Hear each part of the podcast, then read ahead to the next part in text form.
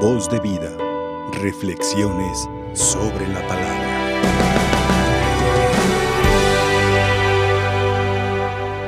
Entra el Padre Celestial a nuestro corazón, eh, inspirándonos y removiendo todo aquello que ha tapado la identidad de ser hijos de Dios. No somos menos, ¿eh? eh por eso está totalmente fuera cualquier eh, espiritualidad que quiera hacer clases sociales dentro del ser hijos de Dios. No. O que quiera hacer distinciones, ¿no? Eh, el caso, por ejemplo, eh, pues estos son mexicanos, estos alemanes, estos son católicos. No, no, no. Todos somos hijos del mismo Padre. Finalmente dice Cristo, no se dejen llamar guías, porque el guía de ustedes es solamente uno, Cristo, la luz. Él lo dijo, yo soy la luz del mundo. Qué bonito, la única luz que, que va a mantener la unidad del mundo. Eh, solamente Él, ¿verdad? No nos creamos también nosotros superapóstoles, ¿verdad? Como diría San Pablo, eh, o que creamos que somos eh, dioses, ¿verdad? Y que somos más importantes eh, que todos nuestros hermanos. No, no, no, no, no. Eh, en ese sentido, si no estamos, pues no, no sucede, no se altera la iglesia, ni se altera el mundo, ¿verdad? Para que no pensemos que por nuestros méritos, por nuestro carisma, pues la iglesia vive, ¿verdad? Realmente para nuestra humildad, ¿verdad? Es con nosotros y nosotros y a pesar de nosotros muchas veces. El Evangelio de Cristo va y sigue adelante. Cristo por misericordia nos ha querido incluir en el plan, bendito Dios, porque si no nuestra vida, quién sabe dónde anduviera, ¿eh? y quién sabe en qué pecados andaría y en qué situaciones. Realmente es una gracia inmensa la que el Señor nos mantenga unidos a su iglesia siempre. Eh, en este caso, fíjense, el documento de Aparecida hablaba de esas comunidades nuevas que ya no se van a reunir según el territorio, sino según situaciones concretas. Eh, toda la, misa de hoy y la, la espiritualidad de María Visión es eso, unir por encima de los territorios a todos aquellos que coincidimos en la verdad católica. Eh, por eso que es importante, ¿verdad?, también entender esta unión. Eh, dice finalmente Cristo, pues, eh, que el mayor de entre ustedes sea el servidor, el que presta un servicio al hermano más miserable, al que no tiene pan, al que no tiene cultura y tercero, el que no tiene a Dios. Ahí hay que servir. Eh, a mí, fíjense, me llamó mucho la película de la Madre Teresa de Calcuta que ha salido eh, no hace mucho, eh, donde muestra el postulador de la causa escritos de la Madre Teresa de Jesús que son realmente, con el tiempo ya verán que va a dar un vuelco la espiritualidad, vamos a pasar del Señor de la Misericordia a la Madre Teresa de Calcuta, porque ahí le dice, eh, ¿quieres amarme? Búscame en el pobre. Yo estoy en el pobre, en el pobre. ¿Quieres hacer algo por mí? Yo estoy en el que no tiene para comer. Yo estoy en aquel que está tirado en la calle. Yo estoy en aquel que no tiene, madre mía. Ahí donde le da a uno el susto porque ya Cristo ha avanzado en la revelación de la misericordia. La misericordia va a estar cuando amemos a los demás. Como decía el Papa eh, Francisco, ahora en la Jornada Mundial de la Juventud, solamente podemos mirar a los, abajos, a los hermanos para abajo cuando les vamos a tender la mano para levantarnos. De ahí en más, no está permitido mirar al hermano hacia abajo.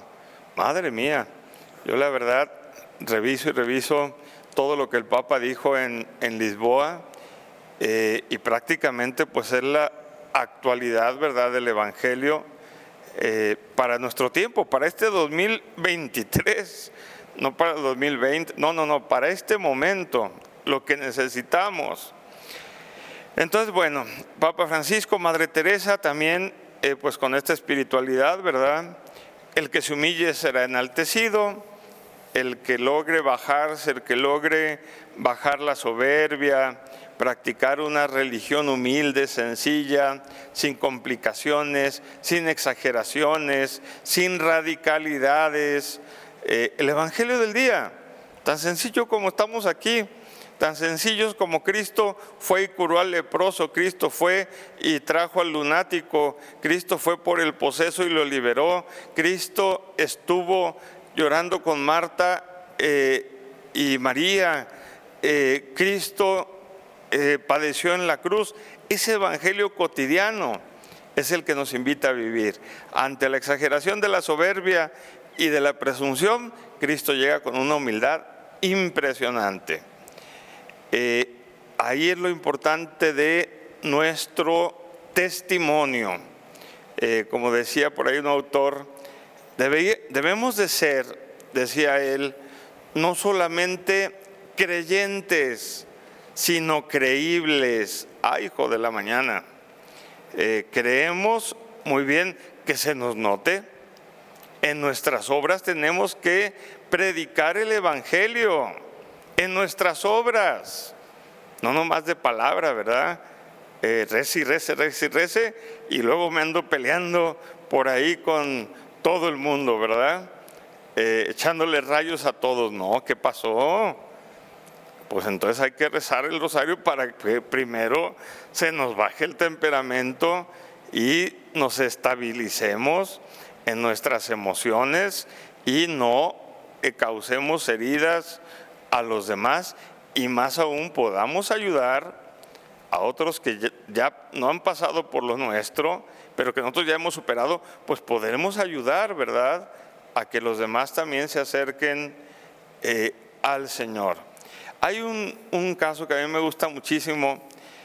Eh, bueno, la Madre Teresa eh, realmente es una madre muy práctica, ¿sí? Siempre se caracterizó por la, por eso, por la espiritualidad cotidiana, la del cada día.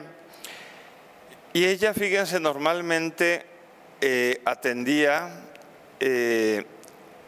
a las personas que estaban metidas en los drenajes, eh, todos aquellos pobres que ya estaban arruinados por ahí para morir. La India es muy radical, tiene tres clases sociales. Entonces los de la más baja no tienen derecho ni a un pedazo, ni a un metro cuadrado para morir limpio. Y la Madre Teresa fue con los que empezó a trabajar. Iba y se metía ella a sacarlos de las cavernas, a sacarlos de eh, donde estaban ya todos llenos de llagas, todos llenos de suciedad. Eh, los limpiaban y los llevaban precisamente a un lugar eh, que se llamaba pues la casa para morir, ¿verdad? Para bien morir o el moridero. Pero bueno, para bien morir y ahí que hacían, los bañaban, los cambiaban, les curaban las heridas en la medida de lo posible, atender su enfermedad. Eh, y bueno, si ya no se puede hacer más, pues acompañarlos en el bien morir. Ojo, la Madre Teresa no les inculcaba ni les exigía ninguna espiritualidad, ni siquiera que creyeran en la religión católica o en Cristo, porque ellos tienen también su religión muy eh, pues profunda, ¿verdad? Con raíces profundas. Eh, pero sencillamente los amaba, sencillamente hacía creíble el Evangelio de Cristo. Eh, y llegó un hombre, como les digo, que lo cambiaron, lo bañaron y todo, ya a punto de morir, ese hombre le dijo, Madre Teresa, yo le quiero decir algo.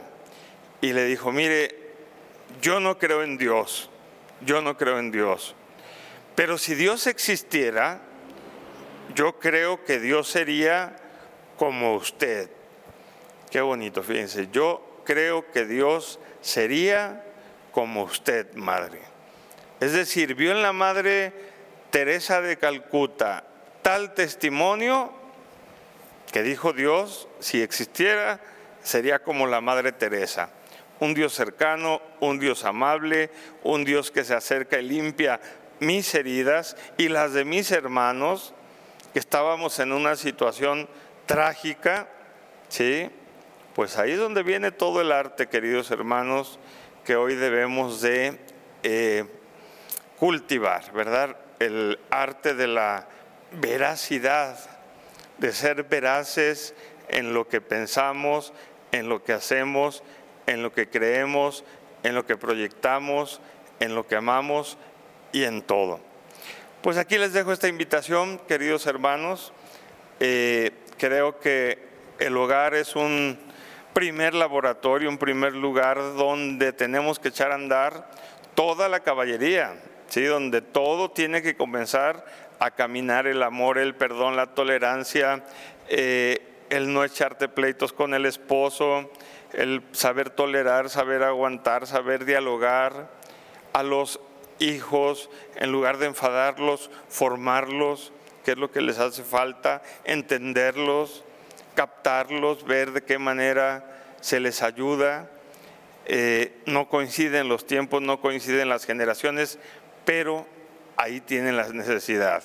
Y ahí es donde decimos somos uno en Cristo. Ahí está Cristo. Ahí está el reto número uno en la familia. Número dos, eh, pues en nuestra comunidad, ¿verdad? En donde nos movamos, donde estemos, con quienes convivamos, el Evangelio, hay que evangelizar inmediatamente algún buen ejemplo, alguna buena obra, el limpiar las heridas al otro, el escuchar a una persona que perdió a un hijo y que no lo encuentra, eh, el pedir por las necesidades de esta persona. Tenemos que movernos, el ver la caridad, lo que le haga falta, amor, eh, cuestión de salud, cuestión de, familia, bueno, ver lo que podamos hacer. Y finalmente ya nuestra iglesia a nivel universal, ¿verdad? Eh, hay que entender que somos especialistas en hacer el bien. Esa es la especialidad del católico. Para otras religiones la especialidad es pelear por eh, quién predica más bonito, ¿verdad? O quién tiene la razón en la Biblia. No, nosotros no tenemos esa, esa pelea, solamente eh, escuchamos, leemos, nos iluminamos con la Biblia, la hacemos carne, eh, la digerimos y luego hacemos obras de amor. Y en ese sentido, pues que nos una, ¿verdad? Ese amor a Cristo. La Iglesia Católica lleva 20 siglos unida y en 20 siglos se ha hecho tanto bien que realmente ya no podemos medir todo el bien que ha hecho la Iglesia Católica. Pues nada más, queridos hermanos, eh, un poquito de historia, un poquito de espiritualidad y un poquito y un mucho de esperanza. Cristo cuenta con nosotros. Voz de vida.